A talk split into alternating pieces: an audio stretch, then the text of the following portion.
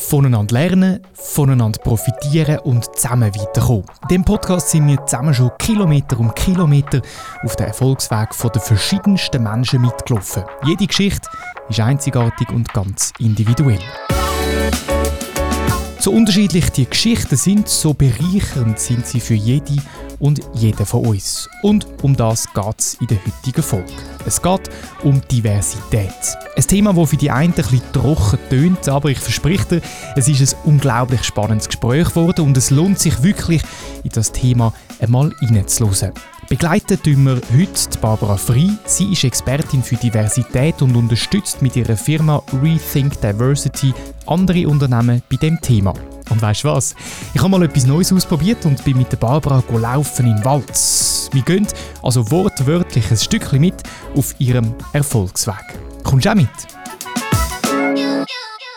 Wir sind da am Waldrand am Spazieren. Ich hoffe, das ist okay für dich auch. Äh, schnauftechnisch geht es noch im Moment? Ja, ja, also da ist jetzt abwärts, da ist ganz okay. Und wenn wir dann aufwärts gehen, dann melde ich mich dann, bevor ich anfange zu japsen. ist gut. ähm, genau, das Thema Diversität beschäftigt dich ja jetzt schon so ein Zeitchen. Ich finde das ein extrem spannendes Thema, auch weil es in der Gesellschaft, wenn man über das Thema diskutiert, so ganz viel verschieden aufgefasst wird. Ähm, wir sind letzte zusammen an einem Gespräch und da hat jemand gesagt, ja, wir müssen Frauenförderung betreiben. Und dann hast du gerade, oh nein!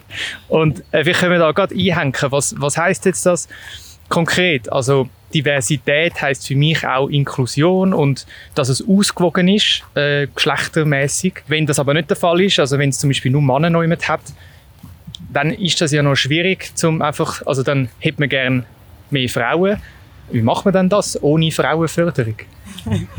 ja, das ist, äh, das Wort Frauenförderung hat mich dort ganz spontan gerade so ein angekumpelt, im Sinn, wobei es ist total gut gemeint war und es ist eigentlich auch gar nichts grundfalsch dran. Was, was, warum ich reagiert habe, ist, dass ich glaube, Förderung hat immer so was mitschwingt, dass man denen äh, muss ein bisschen helfen und ein bisschen unterstützen, wie, wie sie die Hilfe brauchen eigentlich. Und ich glaube, Frauen brauchen per se nicht Hilfe. Ich glaube, je nach Thema, je nach Gebiet ist es eine Frage von gleichem Zugang zu Sachen, gleiche, sagen wir, gleiches Selbstvertrauen von Frauen in gewisse Fähigkeiten, die sie haben, vielleicht in fremden Berufsbilder, die nicht typisch sind für Frauen. Also ich glaube, mein Ansatz ist grundsätzlich der, dass ich nicht finde, dass wir mit Frauen verändern äh, und Frauen durch weiss nicht was für Trainings äh, tun, damit sie das besser können, das besser können und besser auftreten. Das sind sicher auch Sachen, die, ja, die vielen Leuten gut tun. Und ich bin durchaus dafür, dass man sich ständig weiterentwickelt. Aber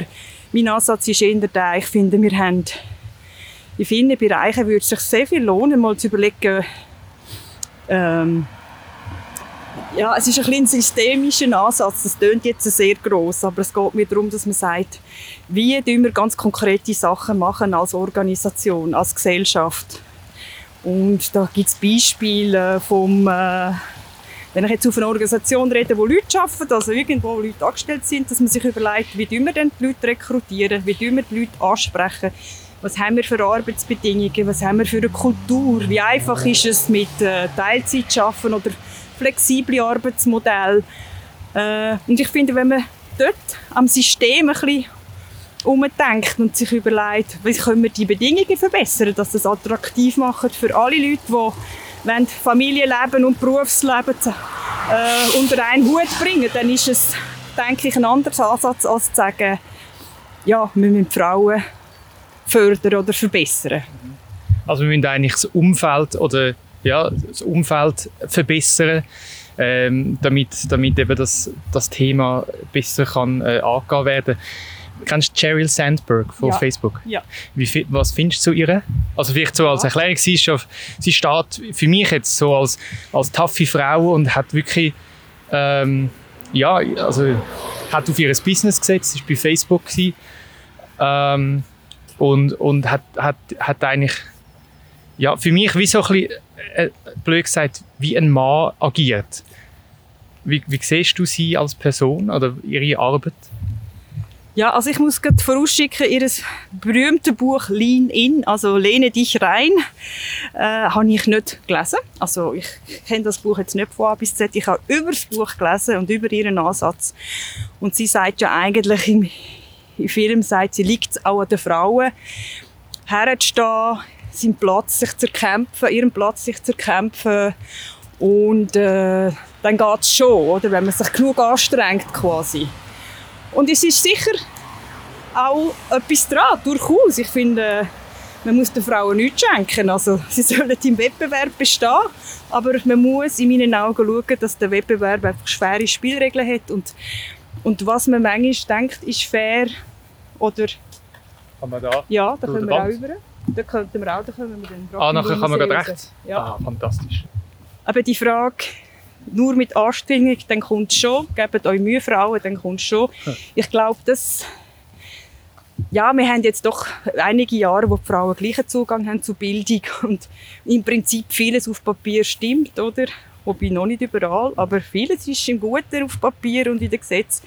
Man sieht einfach, dass, dass es für Frauen, wenn, wenn du als Frau in eine, in eine Organisation hineinkommst oder in ein Führungsteam und du bist allein und alles andere sind Männer, es könnten noch die besten Männer sein, oder weißt? Und, ob, und objektiv gesagt auch, auch ganz gute ähm, Partner in der Mitarbeit, gute Teamplayers, aber du bist gleich in einer Minorität, oder? Und dann das von sich, wie weit passest du dich an? Ähm, und ich glaube, da passieren viele Sachen unbewusst, oder? Du willst schon reinpassen und du musst die Spielregeln von dem Team dann wie übernehmen und ich glaube, das ist eben gar nicht so einfach für Frauen, dann noch quasi sich selber zu bleiben und können mitspielen in diesen Gruppen, die halt vor allem männlich geprägt sind. Und umgekehrt würde ja auch genau gleich ausstimmen, oder? Wenn ein Mann in eine Frauengruppe reinkommt, auch wenn das alle Frauen vielleicht toll fänden, ist es für den Mann auch schwierig, sich dort hineinzufinden, in diese Art von Mitarbeit, also Zusammenarbeit, äh, Feedback-Kultur, einander. All diese Sachen sind halt ein bisschen anders und, und darum ist eben der Mix das, was wirklich gut macht. Das, ist, äh, das leuchtet mega ein, das haben wir gerade auch sagen. Also wenn jetzt ein Mann in eine reine, Fra reine Frauenrunde kommt in einem Unternehmen, dann nachher hat der wahrscheinlich ähnlich äh, am Anfang Mühe oder, oder Dynamik ist dann auch anders wieder. Das, das macht extrem Sinn und ich finde, also es ist ja schon noch spannend. Wir haben, weiß nicht, plakativ gesagt, 2000 Jahre patriarchische Gesellschaft gehabt. Und jetzt kommt das, kommt das langsam ins Rollen und es findet ein Umdenken statt. Das ist für mich eben immer so, so nicht fassbar. Also weißt, jetzt im Kleinen, wie, wie, wie, wie, wie bringst du das an, dass wirklich das Umdenken stattfindet? Dass man sagt, eben, du hast schon ja die Unternehmen, dass man dort einfach den ganzen Denkensprozess vielleicht schon ein, bisschen, schon ein bisschen ändert. Aber gesellschaftlich muss ja auch etwas passieren. Ja, es ist natürlich ein, ein Riesenthema im Prinzip, oder? Es betrifft eigentlich jede, jedes Element von der Gesellschaft, von, von wie wir unsere Kinder ziehen, was für Vorbilder die Kinder sehen im Fernsehen, äh, Rollenvorbilder von den Eltern. Ähm, es ist Erzieherfunktionen in den Schulen, sind ja auch für zum Beispiel untere Stufen extrem verweiblicht worden. Es gibt fast keine männlichen Lehrer mehr in unteren Stufen, weil das alles so ein bisschen ins Care reinkommt. Es gibt also auch Sachen, die sich in eine andere Bewegung richtig bewegt haben, dass Männer das offensichtlich nicht mehr so attraktiv finden, äh, Unterstufen zu unterrichten. Ähm, es gibt dann aber auch noch, den, also ich habe einen Kollegen, der wäre mega gerne Kindergärtner geworden, ja. hat aber nicht, also hat den Mut nicht gehabt, weil halt Kindsgärtner, ja, da musst du vielleicht mal noch wickeln und, oder, oder also nicht wickeln, nein, aber ja. ob man mit dem Kind aufs WC geht oder so und da ist die Hürde dann als Mann vielleicht dann auch ein bisschen höher, einfach wegen der Sache. Ja, also es hat sich durchaus in gewissen Gebieten sogar eine gegenrichtige Gegentendenz installiert, dass man Männer mit so ein bisschen Generalverdacht äh, anschaut in gewissen Berufen, oder? Also auch äh, in einer Krippe. Äh, Krippe, männliche Betreuer. Ähm, es ist einfach nicht, was wir uns gewöhnt sind, erstens. Zweitens hat es natürlich mit der vermehrten äh, Thematisierung von sexuellem Missbrauch von Kindern das ist, äh, hat man das Gefühl, das ist jetzt mehr als früher, wobei das sicher nicht stimmt. Man ja. redet einfach mehr darüber in den Medien, was ja auch gut, sehr wichtig ist. Mhm. Also ich denke, gewisse Rollenbilder sind in eine andere Richtung gegangen und haben zum Teil fast Männer ein bisschen weniger Wahlfreiheit, als sie früher vielleicht gehabt hätten. Zu der Gesellschaft gehören ja auch ähm, die neuen Medien, also ich sage jetzt mal soziale Medien. Und das ist auch äh, eine extrem, extrem spannende Thematik, finde ich. Jetzt gibt es die neue App Clubhouse. Ich glaube, du bist auch drauf, habe ich gesehen. genau, ich bin mal probieren. Und dort ähm, hört man immer wieder Kritik, ja, das ist, es wird immer mehr zu einer reinen Mannenplattform, dass sich, es gibt so, also für die, die Clubhouse nicht kennen, das sind, äh, es ist nur mit Audio, man sieht sich nicht, also man sieht nur ein Bild von sich, ein Foto und sonst redet man einfach. Und da gibt es wie virtuelle Bühnen, wo man kann als Moderator oder Moderatorin dort drauf und dann kann man Leute aufholen aus dem Publikum, die können etwas sagen und die gehen dann wieder zurück. So findet zum Teil noch interessante Gespräche Panels statt zu gewissen Themen. Und dann ist jetzt Kritik gekommen, dass viele äh, Frauen sich also nicht auf diesen Bühnen befinden. Dann ist die Frage, ja, ist es ein grösseres Thema, dass vielleicht Frauen nicht so ähm, Rampensau sind wie Männer? Oder was ist deine Einschätzung? Es ist dann auch äh, die Frage, ja, könnte man dann nicht das von Anfang an so aufsetzen, die Plattform, dass es Frauen viel mehr anspricht? Ja, das ist eine sehr interessante Beobachtung, ist mir auch schon aufgefallen. Ich schaue natürlich immer auf so Sachen, wie viele Frauen, wie viele Männer sind dabei. Da habe ich fast ein bisschen Beruf, berufsbedingte, wie soll ich sagen, Brille. Und äh, es ist schon so, dass man äh, das Verhalten von, also das Sprechverhalten es ist unterschiedlich zwischen Mann und Frau. Und das ist im Prinzip, ich finde, bei Clubhouse setzt sich etwas vor, wo man auch schon eigentlich länger kennt, oder? Dass wenn man in Sitzungen ist, ist es tendenziell so. Und ich sage, es ist nur eine, eine, Beobachtung über das Ganze. Und es gibt immer wieder Ausnahmen in die eine und in die andere Richtung. Aber tendenziell reden Männer mehr. Öfters ergreifen sie das Wort, sie reden länger sie sind selbstbewusster, auch mal eine Idee rauszubringen, die sie vielleicht noch nicht ganz durchgedacht haben, aber sie werfen sie mal mutig in die Runde.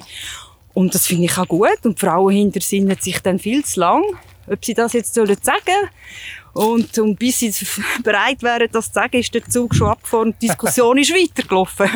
Und ich glaube, dass die, die das also die Charakteristiken vom Sprach Sprachverhalten, von der Interkommunikation, die setzen sich im Prinzip genau gleich auf Clubhouse weiter. Vielleicht ist es noch verstärkt äh, durch das, dass es natürlich, dass man sich nicht sieht.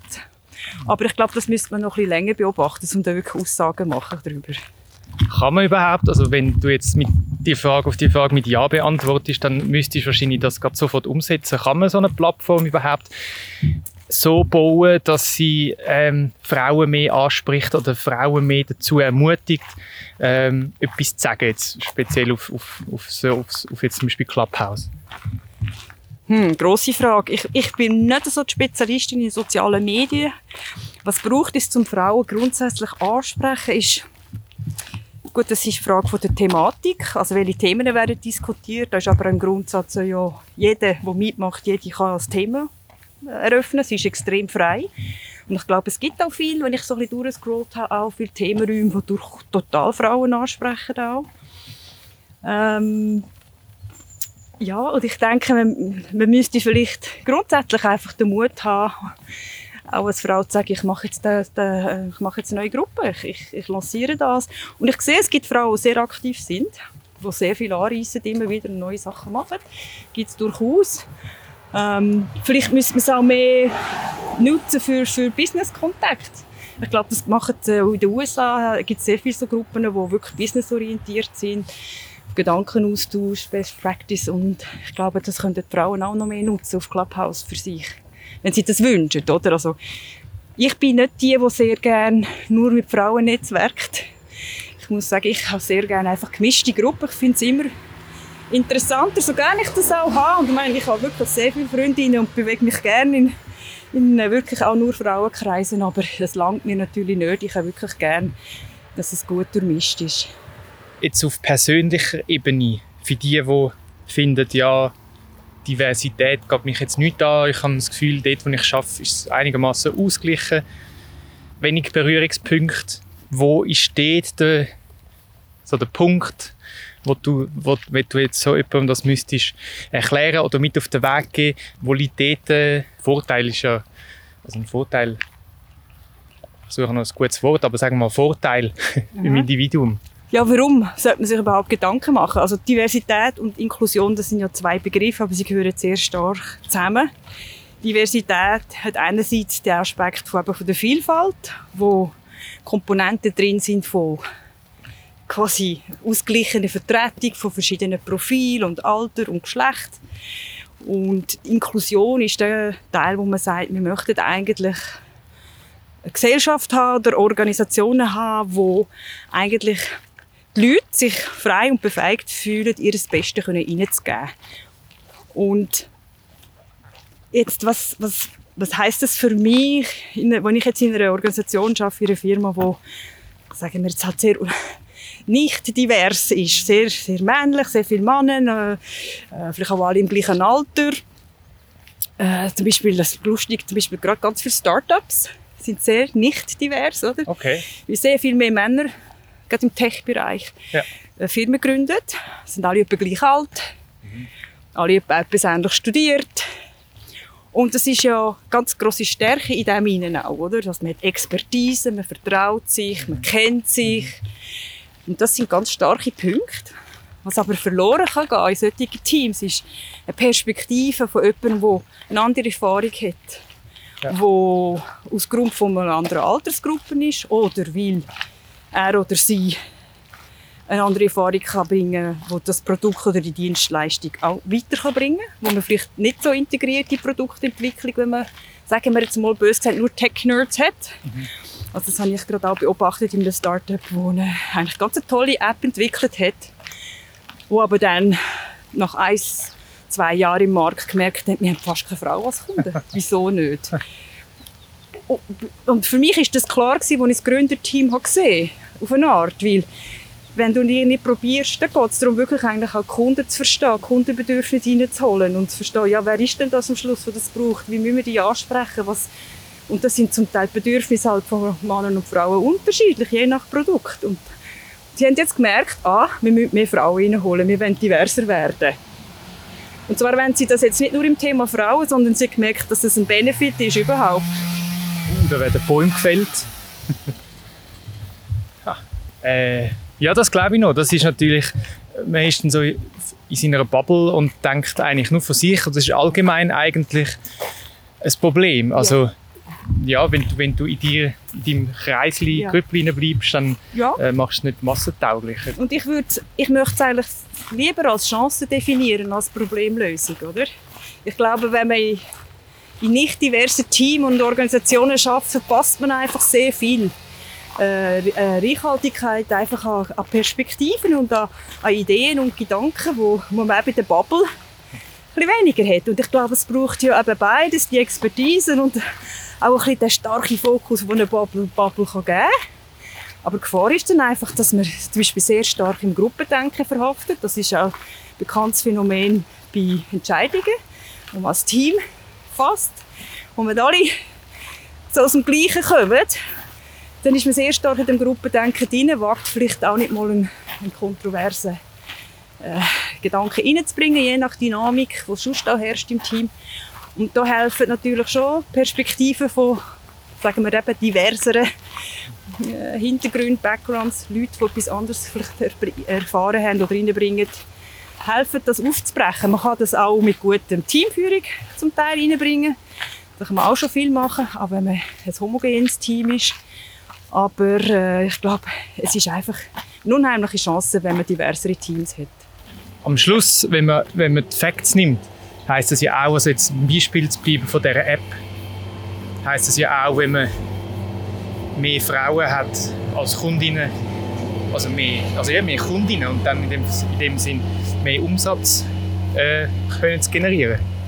Also es hat sehr starke wirtschaftliche Komponenten. Das hat man mittlerweile sehr viele Studien können nachweisen, dass Firmen, die divers zusammengesetzte Leitungsteams haben, dass die äh, effektiv profitabler sind. Man weiß heute auch durch viele Studien, dass Teams, die äh, mehr Vielfalt drin haben, dass die bessere Entscheidungen treffen. Also man hat extrem viel eigentlich Datenmaterial, Studien, wo die Sachen untersucht haben. Also es ist nicht nur ein Bauchgefühl und äh, es wäre das Gute zum zu machen, sondern es macht auch total Sinn im, im ökonomischen, äh, in Zahlen ausgedrückt. Hast du das Gefühl, das Thema Diversität ist zum Teil immer noch einfach ein Thema, um, um sich das können auf die Fahne schreiben als Unternehmen, äh, wie zum Beispiel im Thema Ökologie oder über Thema Social Responsibility. Ja, wir machen das auch, aber es ist halt so ein Nische da sein. Gibt es das wahrscheinlich schon immer noch? Ich würde sagen, das ist sogar äh, vielen, vielen Organisationen der Fall. Ich, ja. äh, leider, ich, ich glaube, es ist häufig als, als okay, das müssen wir jetzt auch noch machen, Thema angeschaut. Es gibt natürlich die Führungsteams und CEOs, die das total verstehen dass es nicht nur ein Zeichen der Zeit ist, sondern einfach absolut Sinn macht in unserer Welt, die so, so divers ist, so durchmischt, wo Änderungen so schnell passieren, dass man einfach besser aufgestellt ist mit der Organisation, wo, wo das auch abbildet, wo, wo, viel, wo viel beweglicher wird durch die Diversität. Und die gibt es durchaus, die sind richtige Champions eigentlich. Aber man muss schon auch nicht vergessen, dass wenn man das ernsthaft will, als Organisation, als Unternehmen. Erstens braucht es Energie. Es braucht Ressourcen, auch mentale Ressourcen. Man muss sich mit der eigenen Kultur beschäftigen, wie es ist oft ein Thema von der Unternehmenskultur, von der Organisationskultur. Weil das Inklusionsthema, das in der Schweiz sehr stark behaftet ist mit Leuten mit einer körperlichen Beeinträchtigung, Inklusion für die Leute, dass sie Zugang haben zu öffentlichen Gebäuden, dass sie ihre Rechte gleich ausüben wie Leute ohne körperliche Beeinträchtigung. Inklusion heißt im weiteren Sinn ja eigentlich, dass alle an den Tisch sitzen und mitreden. Und ich meine jetzt hier nicht das EKMI, wo nie aufhört und niemand entscheidet. Aber das Prinzip ist, dass man, wenn man Diversität hat, mehr Diversität rausholen aus den Leuten, dann braucht es eine Kultur, wo man darauf achtet, dass die verschiedenen Stimmen auch können sich einbringen können. Dass jemand, sagen wir jetzt, introvertiert, das hat ja nichts mit Frau Mann zu tun. Introvertierte Leute, die werden häufig total übergangen, obwohl sie brillante Ideen haben. Und sie können vielleicht auch nicht gerade vor einer Gruppe Leute herstehen und souverän etwas verkaufen. Und wie man diese Leute abholt, wie man dann ihr Potenzial reinbringen kann, das ist eine Frage von der Inklusion im gewissen Sinn, dass es Management-Style braucht, einen Leadership-Style und Führungsprinzipien, wo, wo solche Sachen auf dem Radar haben. Quasi, dass, dass nicht alle Leute das gleich gut können, bei diesem Beispiel zu bleiben. Und sich überlegen, wie hole ich diese Person rein? Wie bringe ich die Kompetenz, das Know-how auch ins Team? Wie bringe ich die anderen dazu, der auch zuzulassen, dieser Person? Das sind für mich Fragen von einer inklusiven Kultur, oder? Und das geht schlussendlich liegt es dann in der Verantwortung von, von, von allen Führungsebenen, das auch erstens zu verstehen und umzusetzen. Und das sind natürlich ähm, Veränderungsprozesse, die, die ein bisschen Zeit brauchen. Das geht nicht über Nacht. Und es braucht eine ganz starke ähm, ich habe viele englische Wörter da drin, es tut mir leid, ja. ich komme manchmal gar nicht mehr aufs Deutsch, also das Commitment von der Führungsetage, für die Themen, oder? Man hat das nicht in drei Jahren gelöst. Mhm. Das sind Sachen, die länger gehen, aber äh, man hat auch gleichzeitig festgestellt, um nochmal eine Studie, auf eine Studie zurückzukommen, dass Organisationen, die sich mal dem Thema Diversity und Inclusion ernsthaft annehmen, schon nur die Tatsache, dass man es thematisiert, dass man die Leute fragt, wie findet ihr es bei uns in diesem Bezug, dass man die Frauen vielleicht einmal fragt, was fehlt euch, was würde euch etwas bringen, aber auch die Männer, das möchtest du diese Kultur vielleicht verbessern? Und es geht mir nicht darum, nur mit einer defizitären Lupe anzuschauen, oh, da ist ganz vieles falsch, sondern es ist ja häufig sehr viel Gutes da. Ja. Und auch sehr, sehr viele gute Absichten um, oder? Und es geht darum, dass man die, die Energie dann auch kann nutzen aus der Organisation raus, um, um die Veränderungen dann auch so anzupacken, dass es genau so etwas bringt, wie die Organisation aufgestellt ist und die Leute bereit sind, die Veränderung so langsam mitzutragen das Mitreden, das, das sagt mir extrem zu. Ich kann das bei meinem letzten Arbeitgeber, nein, vorletzten Arbeitgeber nicht können. Und da bin ich dann dort auch gegangen, wo du einfach siehst als Mitarbeiter, da läuft so viel falsch. Und man könnte so viel ganz einfach ändern, aber von der Führungsebene ist einfach kein Interesse da. Man hat dann auch die ganze Struktur umgebaut trotzdem, aber nie, also niemand aus dem Team zum Beispiel gefragt, was wäre sinnvoll, wo könnte man Verbesserungen anbringen. Äh, man hat auch am, an den an der Immobilienänderungen vorgenommen. Aber das war alles so prestigemässig. Und die Mitarbeiter sind einfach außen vor äh, geblieben und haben eigentlich haben gar nichts zu sagen gehabt. Und die, die eben entscheidet haben, die haben, sind fast nicht mehr im operativen Business tätig gewesen. Das, glaube bei so einer Firma das Thema überhaupt reinzubringen, ich glaube, da muss man viel tiefer anfangen. Ja, sicher. Also das ist ein sehr gutes Beispiel von, von, einer, von einem Leadership, von einem Führungsstil, wo einfach heute nicht mehr funktioniert. Also die Leute erwarten einfach, dass sie sich einbringen können, dort wo sie arbeiten, dass man, sie, dass man auf sie lässt. Und das einfach von oben ab Zeug durchsetzen, das ist, heute bringt das keinen Erfolg mit. Wir sind in einer ganz anderen Zeit. Wir, wir, die Umwälzungen, die wir sehen, die wir durch soziale Medien haben, oder, dass zum Beispiel, dass die Medien uns quasi nicht mehr die Macht verloren haben, uns von oben ab etwas quasi zu sagen, so ist es. Das Ganze hat sich ganz stark auch auf die Organisationen, auf, auf äh, Führungskultur durchgeschlagen, dass, dass man heute einfach nicht mehr gleich führen kann wie, wie vor 20, 30 Jahren. Und da sage ich ja eigentlich nichts Neues. Es ist einfach jetzt in Bezug auf das Thema Diversität und Inklusion für Firmen, die so top-down funktionieren, ist natürlich, das ist keine Kultur, die die Leute abholt. Das ist keine Kultur, wo die Leute finden, ah, ich, ich werde auch gehört, oder? Und dort ist es viel schwieriger noch, denke ich, das herzubringen, dass man sagt, erstens, wir wollen mehr Diversität, aber Inklusion, ich glaube, dort, die müssen dann wirklich viel, viel aufholen, ja. oder?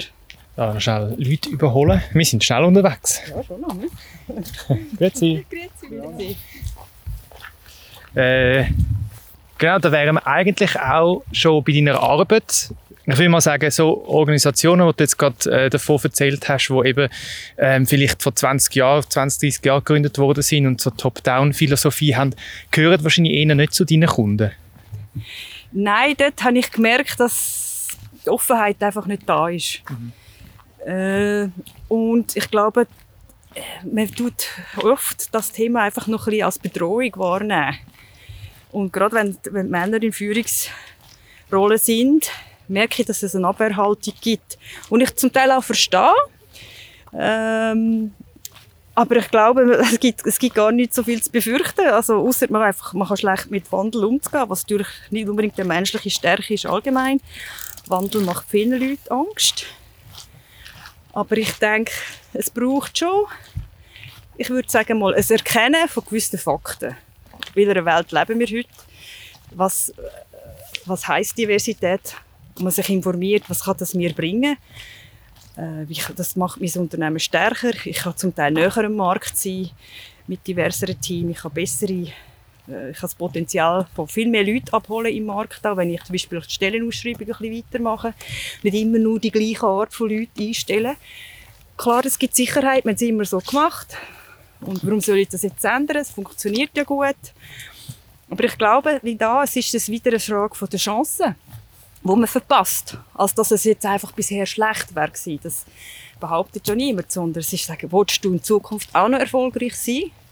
Musst du dir vielleicht überlegen als Unternehmen, äh, ich muss vielleicht gewisse Sachen ändern und zum Beispiel die Frage, möchte ich nach wie vor mit so extrem homogenen Teams funktionieren? Möchte ich die anderen potenziellen Talente, die ich reinholen könnte, einfach gar nicht anschauen, weil sie irgendwie nicht ins Schema reinpassen, das ich habe von, der, von dem Stellenprofil.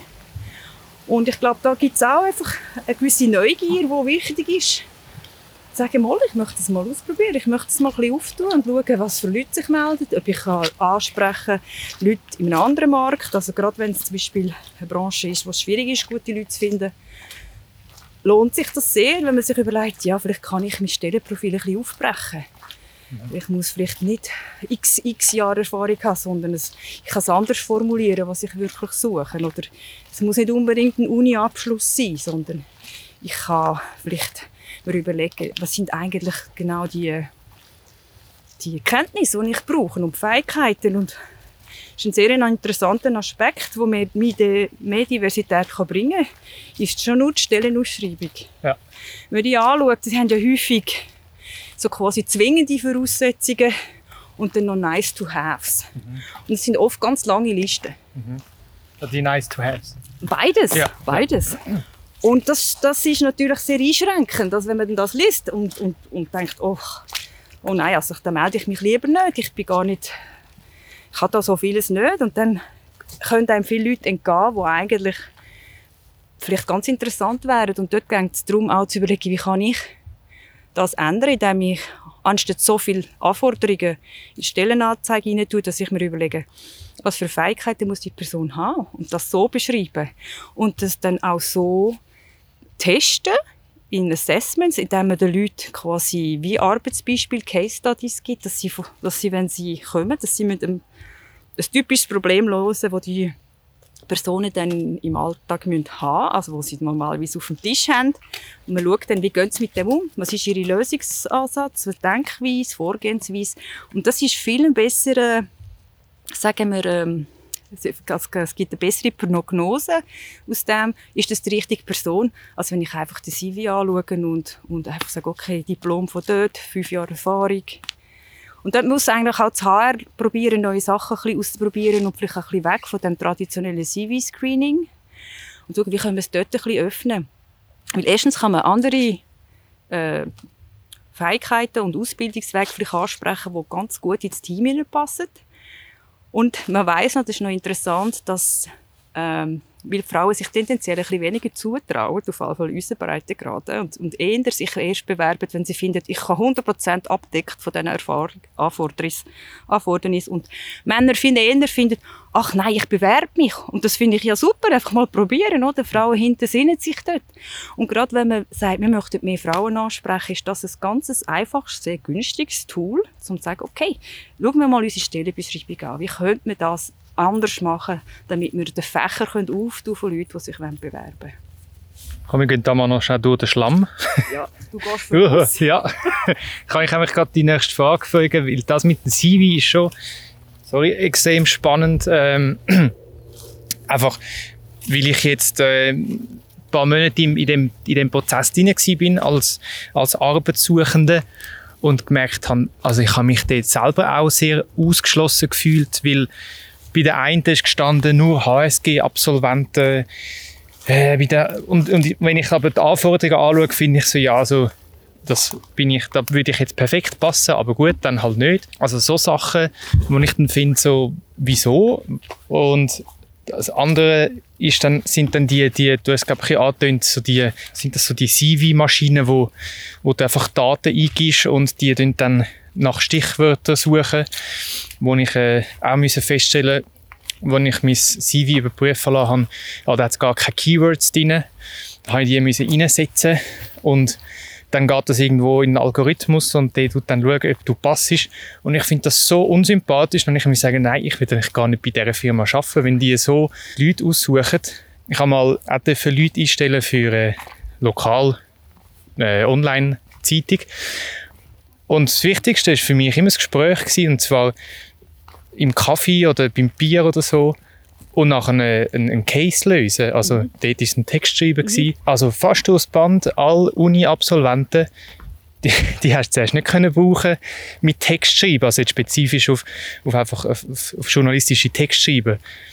Und das hat mich so in die Augen geöffnet und das hat mich dann auch extrem, ich finde es einfach schade, wenn wenn das dann so durchgeladen wird oder Computer, klar, wenn du tausend Bewerbungen hast, ist schwierig. Aber das finde ich extrem schade eigentlich. Ja, das ist sehr ein interessanter Punkt, den du da ansprichst mit, äh, mit äh, Artificial Intelligence, künstliche Intelligenz, wo quasi oder so Screening-Tools, äh, wo CVs auf, auf die Stichwörter durchkommen. Das ist extrem äh, äh, gegen Diversität in vielen Fällen, oder? Weil man einfach ganz klar und, und eng definiert, was kommt überhaupt, was wird überhaupt angeschaut. Also ein CV oder ein Lebenslauf, eine Erfahrung, ein Diplom, das nicht in dieses Raster passt, geht einfach raus. Es kommt gar nicht. Und das ist, ich denke, bei Firmen, die die finden, wir können uns das leisten. Wir finden auch so die besten Leute, oder? Wir haben jeden Tag versuchen wir ja in Bewerbungen. Die sind natürlich irgendwie froh, hilft das, oder?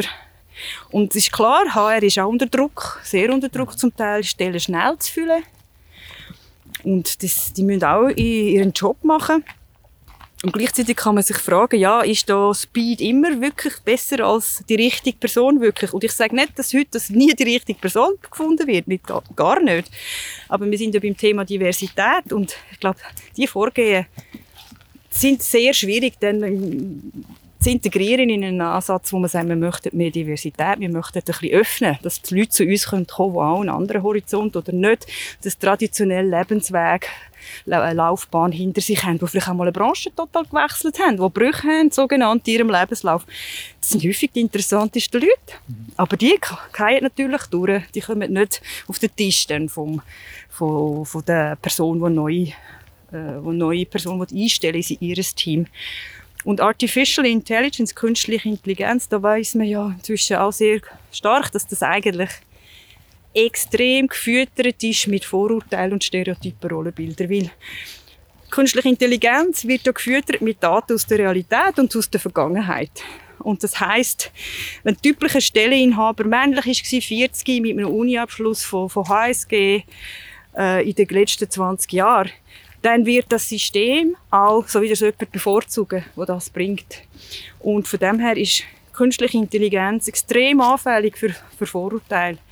Äh, quasi zu reproduzieren und quasi dann noch in Zukunft ihnen weiter zu verfestigen, indem sie in den Auswahlverfahren extrem auf eine Art wie voreingenommen ist. Und das ist quasi in, in Code, in Algorithmus reingebacht quasi. Das ist dort drin. Und äh, es ist ein grosses Problem, nicht nur in der, im, im HR, jetzt in diesem Bereich von Stellenbewerber auszuwählen, sondern unsere ganze Welt beruht ja in vielen äh, Lebensbereichen auf äh, künstliche Intelligenz. Und wir sind da erst am Anfang, oder? Es wird extrem viel noch passieren. Und es ist eine Frage nicht nur von äh, Mann, Frau, Geschlecht. Das ist eine Frage von Diversität in ganz vielen Bereichen, wo, wo da außen vor bleibt, wie man quasi in Vergangenheit quasi noch fast verstärkt, wo zum Teil extrem unfair, un unausgeglichen war. Und ich glaube, das hilft uns einfach nicht für, für die Zukunft, wenn wir möchten eine Welt haben und, und, und in Organisationen arbeiten, wo, wo sich etwas verändert diesbezüglich.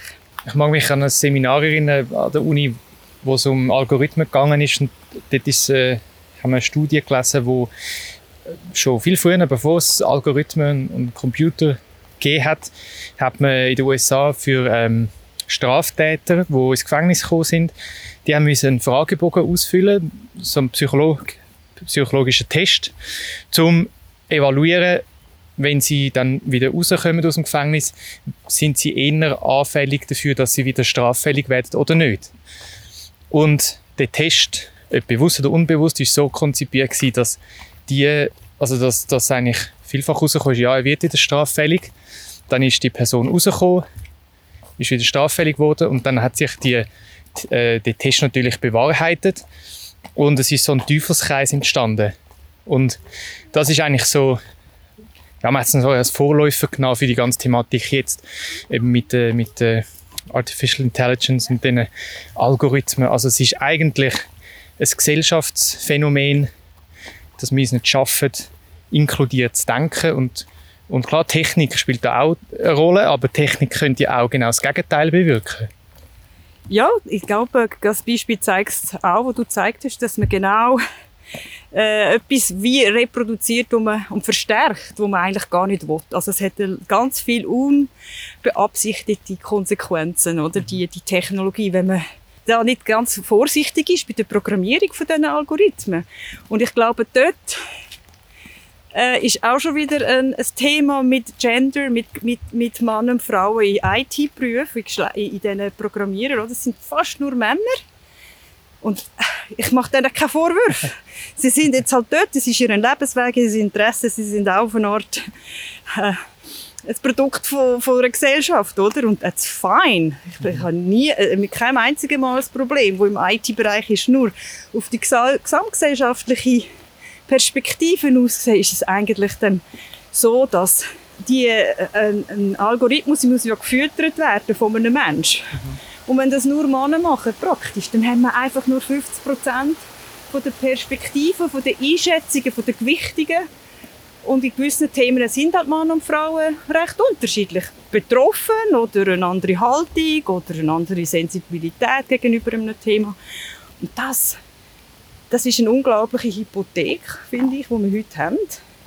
Dass all das, was jetzt programmiert wird und unser Leben eben extrem wird äh, prägen, dass das einfach so quasi von einer von der Hälfte von der Menschheit quasi bestimmt wird, was jetzt alle Lebensbereiche zum Teil wird durchdringen und und äh, ich meine, ich bin nicht die Einzige, überhaupt nicht. Ich, ich beziehe mich ja auf Sachen, die ich lese, äh, in ganz vielen Publikationen und Journals. Das ist recht, äh, ja, zum Teil besorgniserregend. Ich denke schon, dass das äh, auch dort wieder eine Missed Opportunity, eine verpasste Chance ist. Also, und klar, die Situation haben wir heute. Es ist jetzt nun mal so, dass extrem viel weniger Frauen in, in diesen IT-Jobs sind und das können wir nicht so schnell ändern. Und wie wir das jetzt das könnten lösen im Moment, habe ich auch nicht eine Idee, muss ich sagen, was wir konkret im Moment machen können, damit die Algorithmen weniger voreingenommen werden. So provokativ gesagt, ähm, wenn man das Gespräch jetzt so ein bisschen zusammenfasst, ist aus, ein, aus einem Standpunkt auch extrem ähm, anstrengend, die Arbeit. Gibt es einen Moment, wo wir an einen Punkt kommen, wo das nicht mehr so anstrengend ist? Jetzt wirklich plakativ gesagt. Oder ist es eine konstante Bewegung, wo man muss dranbleiben und schauen, dass es wirklich ausgeglichen ist und dass alle am Tisch dürfen sitzen Oder sind wir vielleicht irgendwann, vielleicht ein bisschen utopisch denkt, in einer Gesellschaft, wo das einfach normal ist? das werde ich mir glaube nicht mehr erleben. Das, ist, das braucht äh, sehr lange und ich glaube, äh, abgesehen davon sind wir jetzt gerade in einer Zeit, wo das Pendel auch wieder könnte zurückschlagen und in gewissen Ländern schlägt es schon zurück in Bezug jetzt auf Geschlechterfragen. Auf die, äh, man schaut, was in Polen läuft, wo sehr konservative Regierung mit der Hilfe der Kirche äh, sehr viele Sachen rückgängig gemacht, wo Frauen ermöglicht haben, den Zugang zu Abtreibung, zu Verhütungsmitteln, zu äh, Kinderbetreuung. Und da kann man das Rad, wie man sieht, in ein paar Jahren massiv zurückdrehen, oder? Und die Sachen sind dann weg. Mhm. Und das heißt nicht, dass man dann die unbedingt wieder auf den Knopf drauf kann einführen kann. Also, ich glaube, wir sind jetzt in einer Phase, wo wir aufpassen müssen, dass die Sachen, die wir erreicht haben, nicht wieder zurückgehen. Aber wir haben ja noch so wenig erreicht eigentlich. Ja, also nicht, nicht das klingt jetzt, das klingt mega negativ, wir haben viel erreicht, aber wenn du jetzt die, die 2000 Jahre zurückgehst und was noch vor uns liegt und was, wir, was noch so viel zu machen gibt, ist es eigentlich mega traurig, dass wir jetzt an einem Punkt sind, wo wir aufpassen müssen, dass wir das, nicht, das Kleine, was wir schon geschafft haben, nicht verlieren. Ja, ich glaube, dass im ganz grossen Kontext kann man das sagen, oder? Man hätte vor 20 Jahren nicht gedacht, dass man mal sich Sorgen machen um Demokratien in, in Europa. Ja. Wir haben gefunden und denken, es kommt nur noch besser. Und wir haben jetzt gesehen, ich glaube ganz eindeutig, dass die Welt ist, ist in einer gewissen Instabilität aus vielen Gründen. Ich meine, vom Klima bis, bis ganz viele grosse Probleme. Gleichzeitig gibt es auch vielen Bereichen sehr viele Verbesserungen, das muss man nicht vergessen. Es gibt viele ähm, Sachen, die besser geworden sind. Es sind weniger Leute, äh, sterben da Hunger. Es gibt viele Fakten, wenn man sie mal anschaut, Zahlen, muss man sagen, okay, ist eigentlich ganz viel besser geworden. Und ich glaube, das ist genau gleich auch der Fall im Thema Diversität, Frauen-Männer-Thema, Gleichberechtigung, Chancengleichheit. Wir haben sehr viel Fortschritt gemacht. Und gleichzeitig hart in den Köpfen der Leute noch extrem. Ich glaube, der Mensch ist extrem prägt von Rollenbildern, von wie wir aufwachsen. Und das kommen wir eigentlich fast wie zurück vom Anfang des Gesprächs. Wie wir die Welt erleben als Kind, ist extrem prägend. Mhm. Und in der Schweiz sind wir halt noch in recht traditionellen Rollenbildern verha äh, verharrt. Es ist zum Beispiel einfach nicht wirklich akzeptiert, dass eine Frau voll schafft, wenn sie kleine Kinder hat. Das ja. kann keine gute Mutter sein. Und äh, das ist halt schon sehr einschränkend und das hat extremen Einfluss auf all die einzelne Frau, sich dann frei zu entscheiden, was will ich. Es geht ja nicht darum, dass alle mit 100% arbeiten, die Kinder haben. Das soll jeder machen, was er will, aber es müsste mehr gesellschaftliche Freiheit geben, um zu sagen, that's okay, du bist eine gute Mutter, wenn du 100% schaffst und zwei Kinder hast. Ich kenne x Mütter, die das sind und ich muss sagen, die haben es gut gemacht nicht perfekt. Das macht es niemand perfekt. Wenn man zurückschaut, würde man immer gewisse Sachen anders machen. Aber ich glaube, die Freiheit in den Köpfen, die fehlt. Und die Toleranz für all die Familienmodelle, die anders sind, die fehlt in der Schweiz noch recht. Und ich glaube, der Druck auf die Frau ist sehr groß, dass sie halt gleich noch, wenn sie Mutter werden, dem irgendwie Priorität einräumen, äh, ein, ein, einräumen und gleichzeitig man muss es ja nicht gegeneinander ausspielen. Ich glaube, das machen wir in der Schweiz die ganze Zeit. Und ich merke, ich habe ja fünf Jahre in Kanada gelebt. Diesbezüglich ist das total anders. Die sind ein bisschen weiter, muss ich sagen, dass es halt äh, recht normal ist, dass Frauen voll arbeiten und Kinder haben. Hat. Ja. Und, und, das findet jetzt niemand äh, bedenklich. Und das macht sich auch niemand Sorgen um die Kinder. Mhm. Geht es gut. die sind halt nicht immer bei der Mutter oder bei Papa. Ich, ich finde das schön, wenn man sich einrichten im Leben, dass man Zeit verbringen mit den Kindern. Ich hatte das auch können. Ich hatte den Luxus gehabt. Ich habe mir das können, Teilzeit arbeiten oder flexible Arbeitsverhältnisse. Und ich habe das enorm geschätzt, dass ich beides kann. Ähm, ich möchte es nicht missen. Aber ich glaube, die, es muss einfach mehr Toleranz geben und Freiheit in den Köpfen, um die Rollenbilder über, über überwinden irgendwie. Und das geht halt nur mit neuen Rollenbildern. Unsere Bundesrätin hat keine Kind. Stimmt. Oder? Und wenn das das Rollenvorbild ist, ich werde Bundesrätin, wenn ich kein Kind habe, ja. ganz überspitzt formuliert, ja, ja. oder? Ich möchte eine Bundesrätin, die drei Kinder hat. Mhm. Oder? Das wäre mal toll. Ja. Gleichzeitig ist es aber auch cool, dass wir so viele Bundesrätinnen jetzt hat auch. Obwohl wir erst seit 50 Jahren überhaupt dürfen mitreden politisch in der Schweiz. Das habe ich mir auch noch als Punkt aufgeschrieben. 50 Jahre Frauenstimmrecht. Ah, das ist so ein Leidungsthema, finde ich. Es, es, widerspiegelt einfach die Schweiz mega schön. Und äh, auch heute aber noch. Also eben das ganze Thema mit Familie. Äh, ich bin jetzt in dieser Situation, weil ich gerade Papi geworden bin und dann ist das Thema äh, die Frage bei uns ja, wie teilen wir es auf? Und für mich ist immer klar gewesen, sicher gleich, also 50-50. Meine Frau schafft sehr gern und, und ich auch. Und dann müssen wir eine Lösung finden, wie wir das schaffen. Und es gibt ja mittlerweile gute Krippen und Möglichkeiten um, äh, mit den Großeltern. Also ich finde, das soll niemand müssen kürzer tragen. Klar, wenn sieben Tage in der Woche schaffst, dann geht es natürlich nicht. Nein, also ein bisschen Liebe braucht ja, das Kind natürlich, natürlich auch. Und auch Präsenz braucht das Kind auch. Man kann nicht alles abdelegieren, das ist ganz klar. Darum braucht es flexible Arbeitsmodelle. Oder? Das ist das A und O, wenn du Familie hast, du musst Flexibilität haben. Der Alltag ist zum Teil nicht mehr so planbar. Auf einmal ist das Kind krank, muss von der Krippe heimkommen. Es passiert immer etwas, was du nicht geplant hast. Und darum musst du Flexibilität haben. Und das ist enorm wichtig. Und ich glaube, das ist etwas, was Arbeitgeber ohne grosse Mühe eigentlich machen können. Mhm. Es ist eine Frage von der Einstellung und, auch vom Verständnis. Sagen, hey, meine Arbeitnehmer, Frauen und Männer haben auch noch ein Familienleben.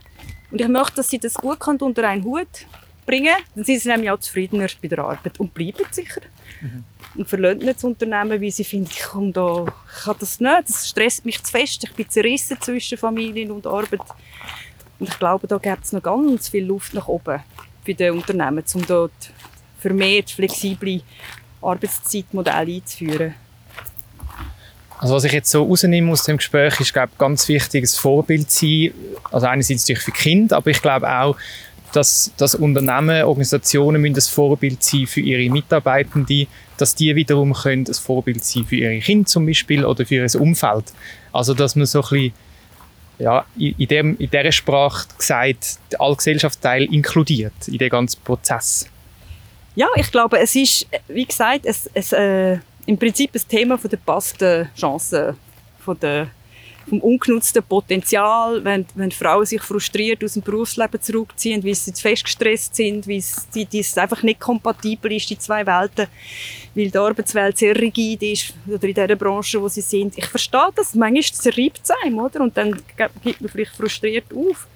Und das ist aber ein Verlust. Es ist ein Verlust für das Unternehmen. Es ist ein Verlust volkswirtschaftlich. Die Frauen arbeiten nicht mehr, starke Zäune, haben grosse Einbußen in Rente.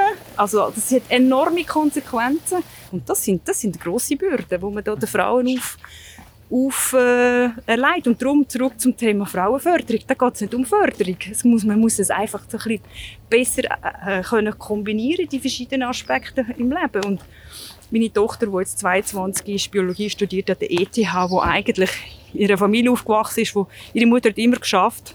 Es tut mir weh im Herzen, wenn ich sehe, dass sie sich jetzt schon überlegt, ui, wie mache ich denn das mal, wenn ich Kind habe? Oh, ja.